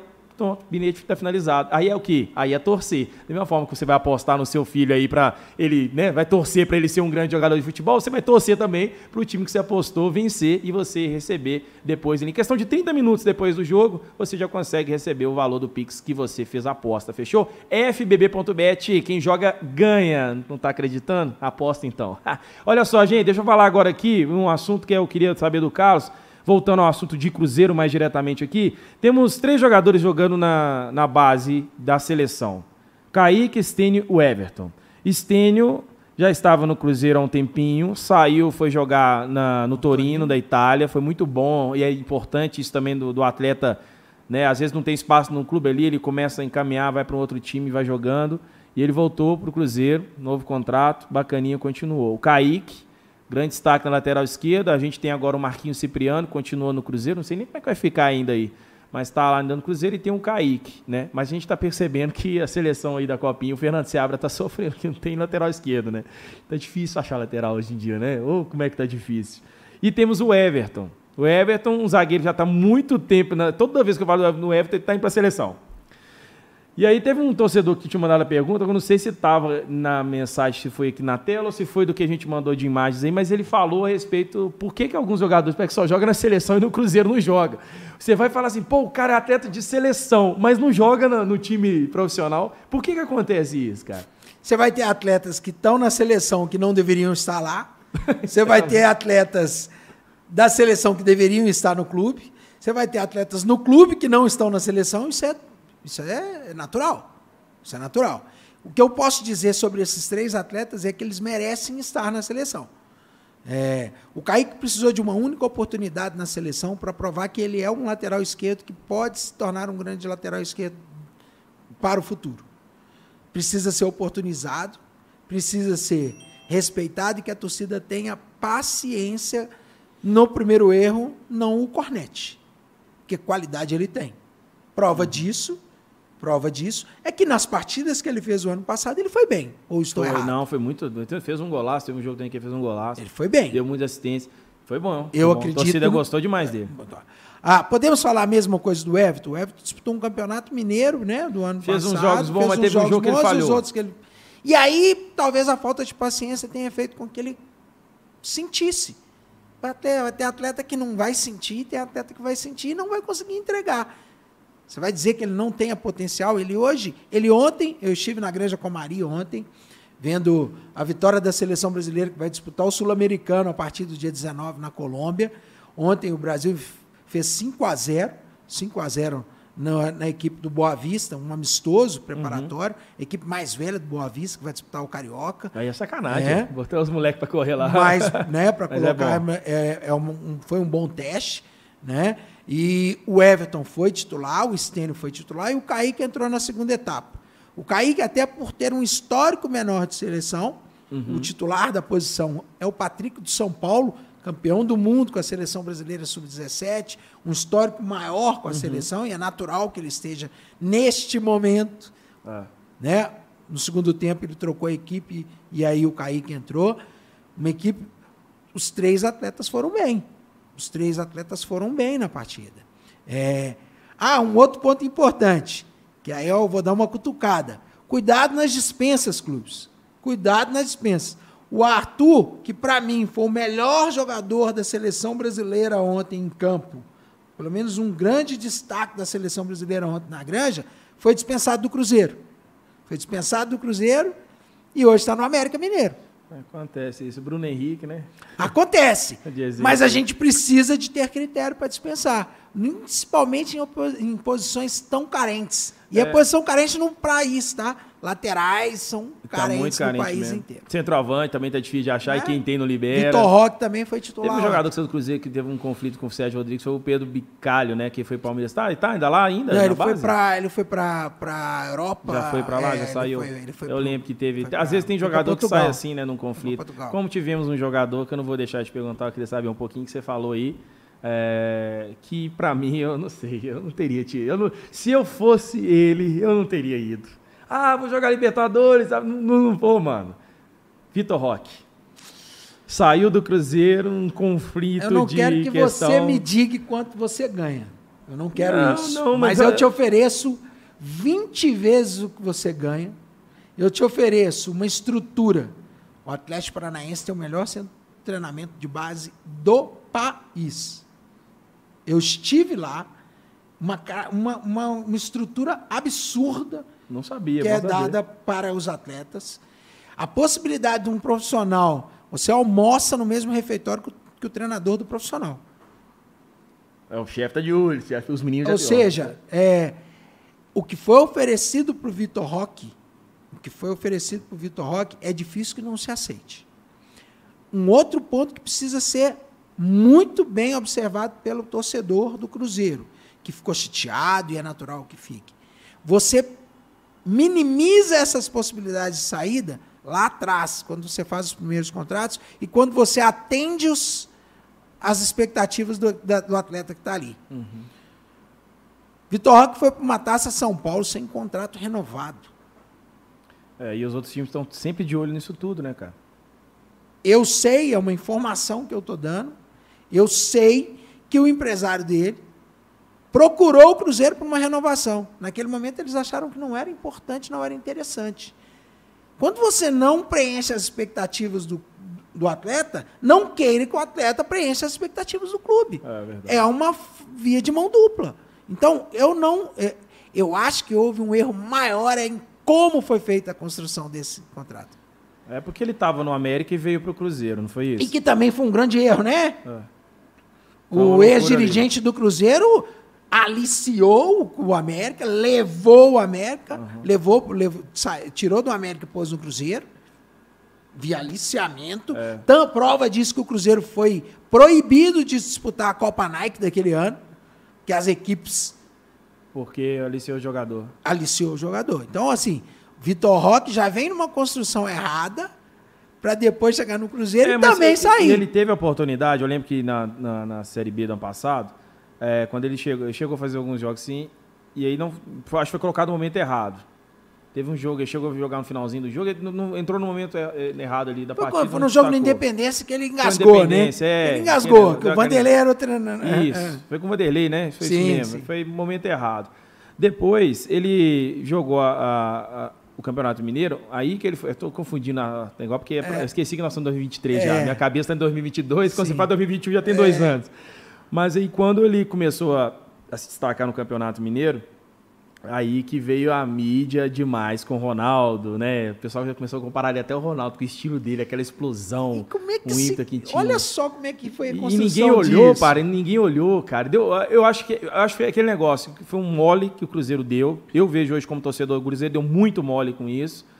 E o Atlético Paranaense foi esperto, aproveitou da situação, não que seja encerrado, foi esperto, isso é ser esperto, aproveitou ali, tum, fez um contrato. Eu olhando, que eu falei com você assim, eu não iria, porque eu acho que talvez ele teria muito mais mídia e poderia crescer muito mais, continuando no Cruzeiro, subindo, voltando para a Série A. Ele disputou um mundial. O Ronaldo disputou... tá ali junto com ele. O menino ia para a Europa rapidinho, cara. O mundo inteiro ah, olhar ele ali. Acho que eu ele... fiquei assim, sabe, nessa. Mas aí você fala nesse outro, contra... esse outro contraponto que aí você para para pensar, é, mas então é um problema que veio lá de trás. Por isso que eu acho que agora o Cruzeiro também foi um grande exemplo. E logo em sequência tivemos um baita de um exemplo, que foi com o Daniel Júnior. O Cruzeiro até afastou o garoto, Eu acho que ele tava jogando demais ali, não sei, eu por fora viu isso. Ó, tá jogando muito, dá uma segurada ali quando a gente resolve aqui. Porque se ele se destacar demais, fizer um gol de assistência aqui, alguém chega aqui e a gente tá ajustando o contrato ainda. Não sei o que aconteceu O ajuste dele. tem que ser antes, né? O ajuste É. não pode ser no momento que você já Mas o colocou Cruzeiro- o atleta em evidência. Mas aí o Cruzeiro viveu Mas foi por essa coisa. necessidade, foi por necessidade. Eu não critico também. O Cruzeiro precisou de fazer é, é, do jeito que. Talvez não tivesse condições de pagar o salário que, É. que foi ofertado para o. Agora aqui, ó, o Alexandro Anjos falou que Alex, o Alexandre Matos levou. E, e, Essa é e- uma e história- teve essa, né? Porque É. ele veio aqui, ficou um tempinho aqui, que ele deve ter tido acesso ali às paradas. Não, mas eu não acredito que você precisa ter acesso à documentação para saber quanto que ele vale. Se você ligar para o empresário, ele te fala. É, tem essa, né? Esqueci esse outro Se lado. você ligar para o empresário agora, quanto que vale o seu jogador, quanto tempo de contato que ele tem, ele te fala. Não é isso, não, não é o acesso ao documento Mas isso não é interno. errado, não? Ou existe como fazer algum litígio em cima disso, dos clubes em um contrato aí. É, que não sai esse determinado de coisa de ambos os lados. Não, Ou mas se eu- tiver conversa, tem que conversar com os dois. Porque não tem esse problema, às vezes, com, com chega um time vai contratar jogador e não conversa com o clube, conversa com o empresário. Dá um problemão do caramba isso aí. Direto o Cruzeiro teve problema com isso recente agora. O Cruzeiro ia atrás de jogador aí e falava com o empresário primeiro, depois dava uma confusão. Eu Acho que isso, o próprio Fernando Henrique, não foi não? Quando começou a vir aí, Fernando Henrique, que era agora o volante, ele estava vindo para cá no passado. Aí o quem que é o do Grêmio lá, o, o, o, esqueci o presidente lá do Grêmio, É, eu esqueci o nome dele agora. eu, esqueci lá, o velho lá. Ele foi, achou ruim.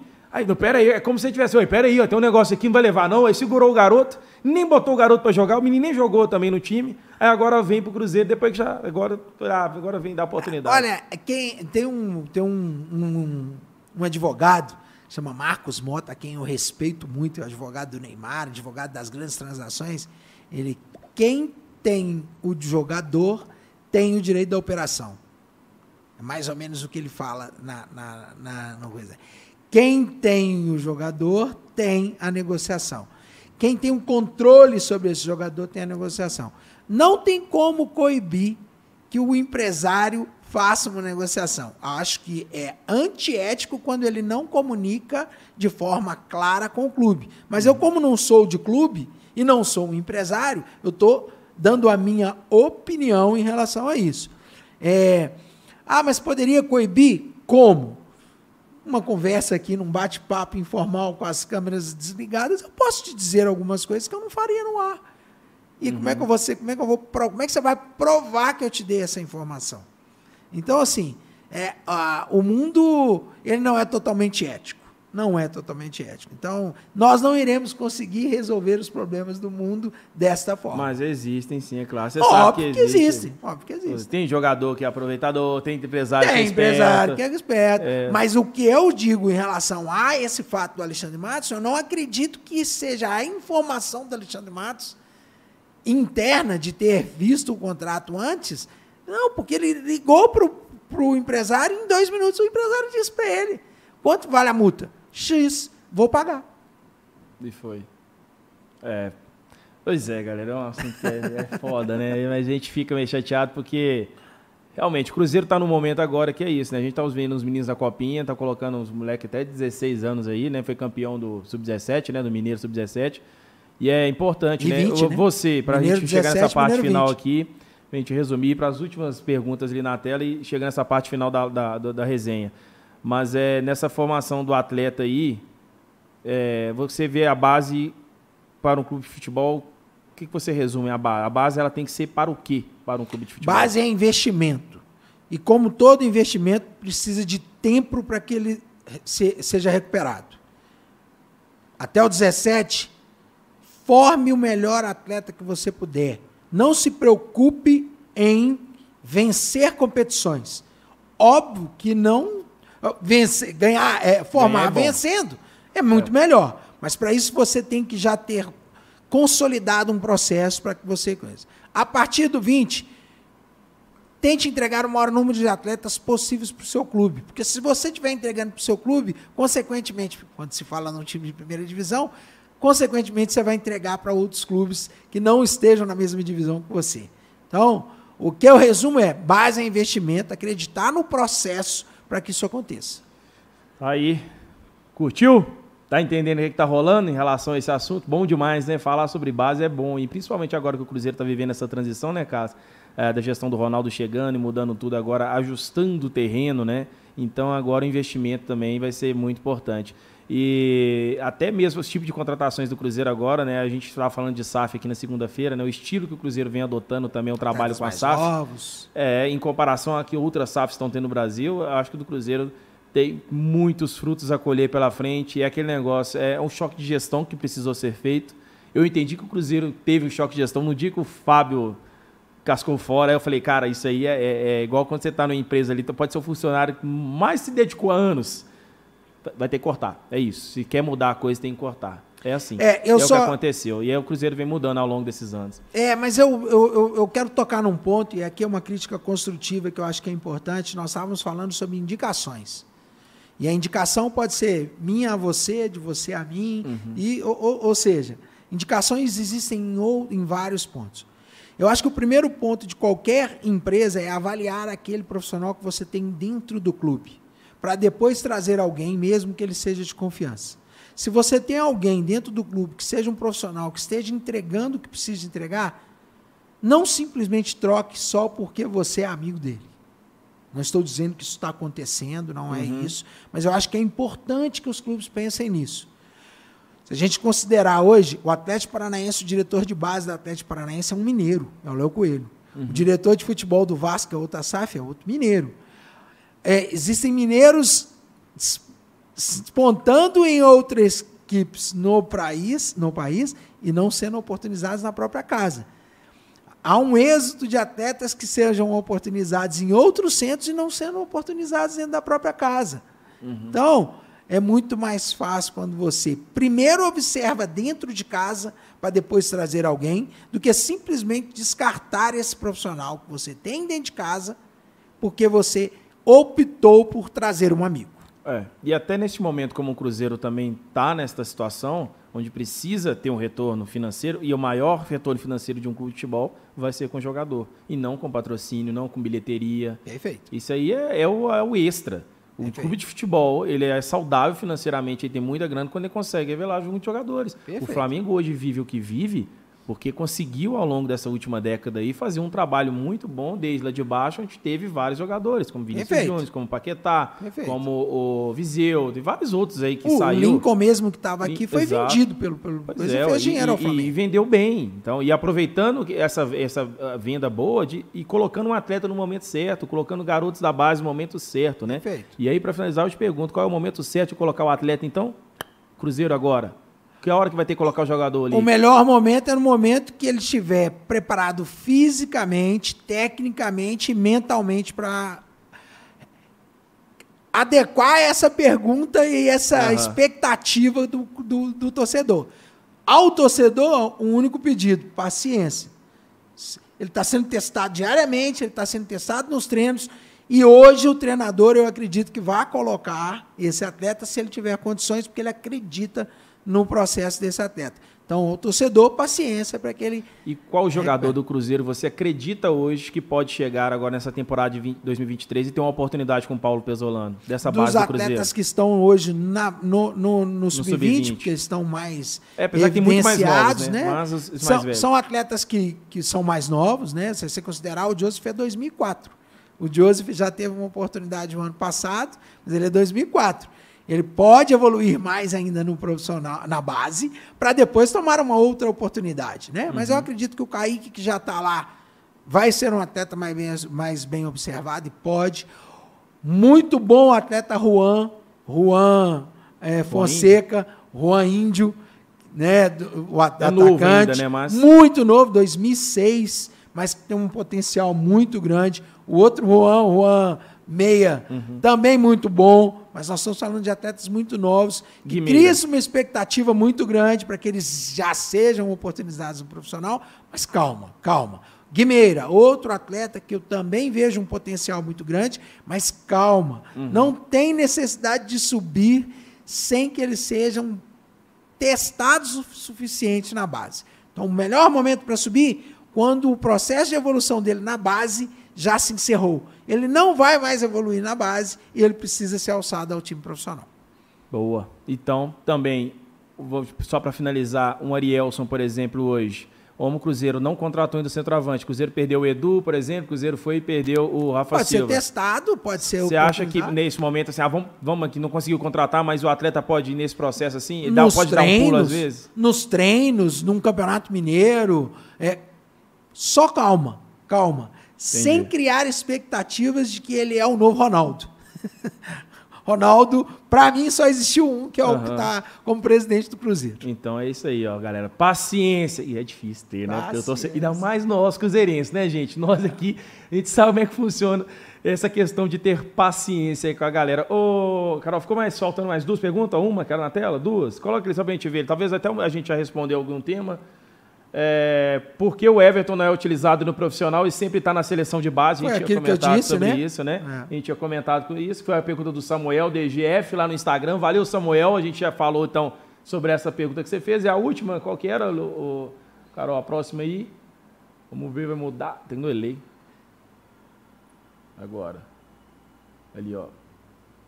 Tem quantas categorias acima dessa que está competindo a Copinha? Ao Cruzeiro As Minha Vida perguntou questão de idade. Copinha sub-20, né? Então, o sub-23 sub hoje tem disputa de campeonato em seleção? Não, o, considerado, né? o campeonato de aspirantes acabou. A CBF eliminou Tirou, esse né? campeonato. É, não tem campeonatos acima dessa. Eu não conheço nenhum campeonato acima dessa idade. Os estaduais talvez estejam mudando o formato para atletas é, um o, pouco. O Atlético Paranaense, Curitiba já, usa, né? Dessa forma. O próprio Flamengo agora vai disputar também com a equipe sub-20. Atlético Cruzeiro, o Atlético Cruzeiro e América em Minas deveriam adotar essa mesma? Acredito que sim. Eu acho que seria um grande teste para esses atletas. Mas aí, mas aí chega lá o Cruzeiro. A primeira que perder vai falar que não serve. Isso aí, aí perde o jogo aí. Não é mais fácil queimar os, os ah, jogadores. Não, paciência, torcedor. tem que ter paciência, igual a galera do Santos tem, a torcida do Santos tem, né, gente? Ah, do negócio. É, mas aí entra tudo nisso que a gente falou faça o processo no ponto certo, no momento certo, melhora essa estrutura, que o próprio torcedor também vai Começa começar a, engajar, mais. vai acompanhar mais. O acho que o torcedor do Cruzeirense mesmo começou a acompanhar mais também o Cruzeiro base, porque sabe da necessidade do profissional em ter esse atleta e também de precisar de, dessa grana. Então a gente começa a acompanhar. Então isso é, é uma questão de, de longo prazo. Não digo nem médio, é um longo prazo mesmo para a gente ter essa cultura né, do futebol de base. Olha só, muita gente mandou mensagem agradecendo. A gente falou que aprendi, aprendi tudo de base hoje aqui. O pessoal comentando. Ó, tem o Marcelo Lima falando que o Robert tem futuro demais, jogador é daqui de Pirapora. Bom jogador. Olha, lá de Pirapora.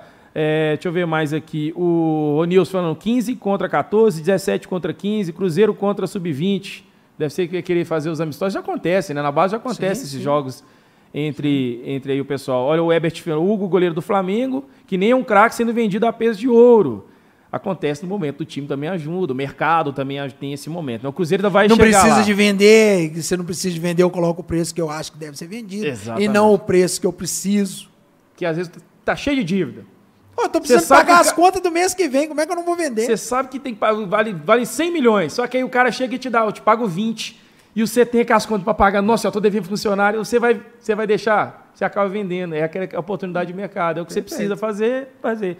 Então é isso, galera. É um momento do Cruzeiro, infelizmente passa por isso, mas as coisas vão melhorar. Se Deus quiser. Olha só, deixa eu ver mais aqui. O Denilson, o Ebert falando que o Denilson ele é muito bom, melhor bom que o Índio. Jogador. Inclusive fez um golaço hoje. Eu não vou dizer que ele é melhor que o Índio, porque ele é mais velho. É diferente. São, características diferentes. Características diferentes. Mas fez um golaço hoje, o Denilson, hum, chutando de sim, esquerda, sim. já dominando, já saindo sim. da marcação, chutando de esquerda. Foi o segundo. Adora dar uma pirueta. Segundo ou terceiro gol do Segundo, né? É, o, é o segundo foi gol. o segundo gol do Cruzeiro. Cruzeiro, gente venceu nesta quinta-feira, dia 12. Denilson e, e, e o. Acabamos de falar o nome dele aqui agora, que eu perdi o Robert. de Pirapora. O é. Robert. O Cruzeiro venceu por 3 a 1 aí a equipe do é, do Paraupebas, Paraupebas. Paraupebas. E agora vai enfrentar a equipe do Cuiabá na próxima fase. Boa sorte, então. E a gente está sempre de olho aí para cada vez mais é, é, aprimorar esse conhecimento. Foi muito bom essa resenha aqui, Cássio chegando já no final aqui, porque já passou de 2 e 18 já tem muito tempo que está aqui, mas agradecer o pessoal que participou, mandou várias mensagens. Eu acho que hoje, pelo que teve de mensagem e o que teve de audiência, eu acho que hoje o pessoal ficou sentado, ou então deitado, onde é que estava, e ouviu.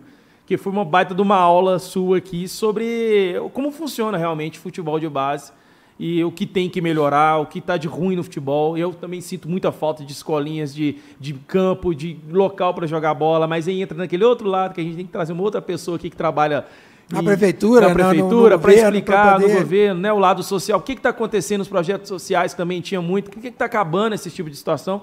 Por que, que não existe mais campo de futebol? Aí entra pro lado da violência, né? O pai e o filho hoje não tem coragem, prefere colocar um menino na escolinha de futebol fechada, com, com alambrado e tudo mais, do que deixar o menino na rua, porque sabe se ficar na rua pode chegar alguém e vai roubar a criança, e que pode acontecer isso. É, infelizmente, antigamente a gente ficava até quantas horas você ficava ah, na rua ah, jogando bola, né, Cássio? A mãe gritava de casa e falava. Quantos ah, dedão? Esses meninos hoje em dia, é o ah, Virgão que eu fico zoando, a galera de Virgão é isso. Os meninos de hoje em dia nunca, nunca arrancam a cabeça do dedão. O, qualquer jogador, você perguntar o Neymar, você perguntar o Ronaldo Fenômeno, todos esses caras já arrancaram a cabeça do dedão. É Agora, os moleques de hoje em dia, se pisar no asfalto, queima o pé. Aí não dá, né, gente? Pessoal, olha só, a gente vai chegando nesse final, agradecer aqui então a participação de todos vocês, todos que deixaram like, agradecer aqui o caso. Então, cara, quantos anos já está com o projeto Portal da Base? Tendo essa paixão Portal aí? Portal da Base 2015, né? 2016 ele sai para a rua, 2016 para cá, são sete anos aí. É, caminhada. Fazendo o que gosto. Isso é o mais importante. É igual eu também, eu tô fazendo o que gosto. O canal Cruzeiro, que já está entrando no seu décimo ano de história. Então, gente, quiser saber mais sobre o projeto e o Portal da Base, é só pesquisar na internet aí. Joga no Google, a Portal da Base, já apareceu o site. Tem o Instagram também, Portal da Base Brasil também. Segue o pessoal, tem quase 70 mil inscritos, é, seguidores 65 lá 65 mil seguidores. Aí, ó. É, Vamos embora dar moral lá, Portal da Base. pessoas que curtem realmente o futebol de base. Não, e é legal, agora tá a copinha. Você que às vezes quer saber os detalhes da copinha. Tem um resumo lá, um diário lá, diário. Pois é, tem um resumão da copinha, dá para saber muita coisa. Então, espero que você tenha curtido esse podcast, essa resenha, essa entrevista hoje com o Carlos aqui.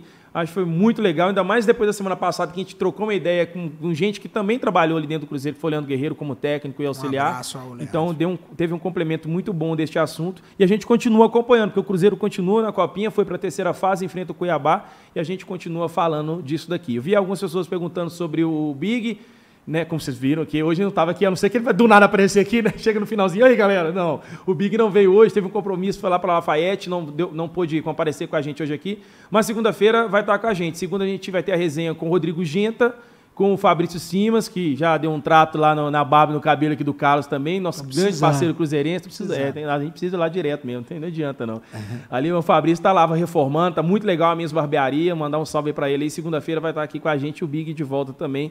E essas resenhas que a gente está fazendo toda segunda, 8 horas da noite, quinta-feira, meio-dia e meio. Valeu? Muito obrigado, Interrede, essa operadora que trouxe internet de qualidade hoje. Ouvi o pessoal zoando aqui, a internet caiu. Não foi a internet que caiu hoje, foi o computador que travou. E pode culpar a Carol que está ali na frente do computador, junto com a André, né? Tô vendo André, né? Que estava mexendo ali, apertou o botão, travou o computador. Não foi a internet, porque eu consegui continuar no chat conversando com vocês ainda. Então, no, vamos junto aí, acompanhando, junto com a Interrede, esse projeto que do podcast do canal Cruzeiro. Você que tem um negócio, que tem uma empresa, quer colocar a internet com link dedicado de qualidade aí para a sua empresa, entre em contato aí com a Interrede. O site dele está aqui na descrição, está aparecendo o QR Code na tela também. Você pode apontar a, tela, o, a câmera do seu celular aí para a tela e vai direto lá para saber todas as informações sobre a Interrede, fechou? A gente volta aqui em breve, acompanha o canal Cruzeiro, tem vídeo todos os dias falando do maior clube do estado de Minas Gerais. Não preciso nem falar o nome, você sabe qual é. Cruzeiro Esporte Clube, acabei falando. Só para reforçar. Valeu, gente. Um grande abraço. Obrigado, Carlos. Deus abençoe, viu, mano? Obrigado, Sucesso. Vocês. Sempre precisar o canal Cruzeiro de Cruzeiro Tá aqui. Eu vou atrás do você agora pra você arrumar uns contatos pra gente. Olha, Quem indica? Você vai indicar pra nós aqui os meninos da base pra vir pra cá pra tá, bater um papo. Deixa eu só falar uma coisa muito importante pra gente finalizar mesmo. O campeonato de base não é só a Copa São Paulo. Boa! Os atletas precisam de observ serem observados durante o ano inteiro. Tem, a, tem competição sub-15, tem competição sub-17, brasileiro, Copa do Brasil. Torcedor, quer conhecer sobre o seu atleta? Acompanhe o atleta na base. Não só na Copa São Paulo, quando você está de férias em casa, não, tá? Boa. Isso até ajuda até o profissional depois, porque vai falar, ó, o torcedor tá de olho lá, vamos, Perfeito. vamos usar mais aqui. Bota uma pressão em cima dos caras. É isso aí, velho. Deus abençoe o trabalho e tamo junto. Amém, viu? Valeu, obrigado. galera. Obrigado, Carol. Valeu, André. Valeu, Interrede, fb.bet e valeu você que acompanhou mais um podcast aqui do canal Cruzeiro. Lembrando que este conteúdo vai estar disponível também aqui no YouTube, depois na hora que você quiser acompanhar é, tudo que a gente já falou, e também lá no Spotify, né? As principais aí mídias. É, é entendeu? É isso aí. O podcast aí. Você acompanha tudo quanto é lugar.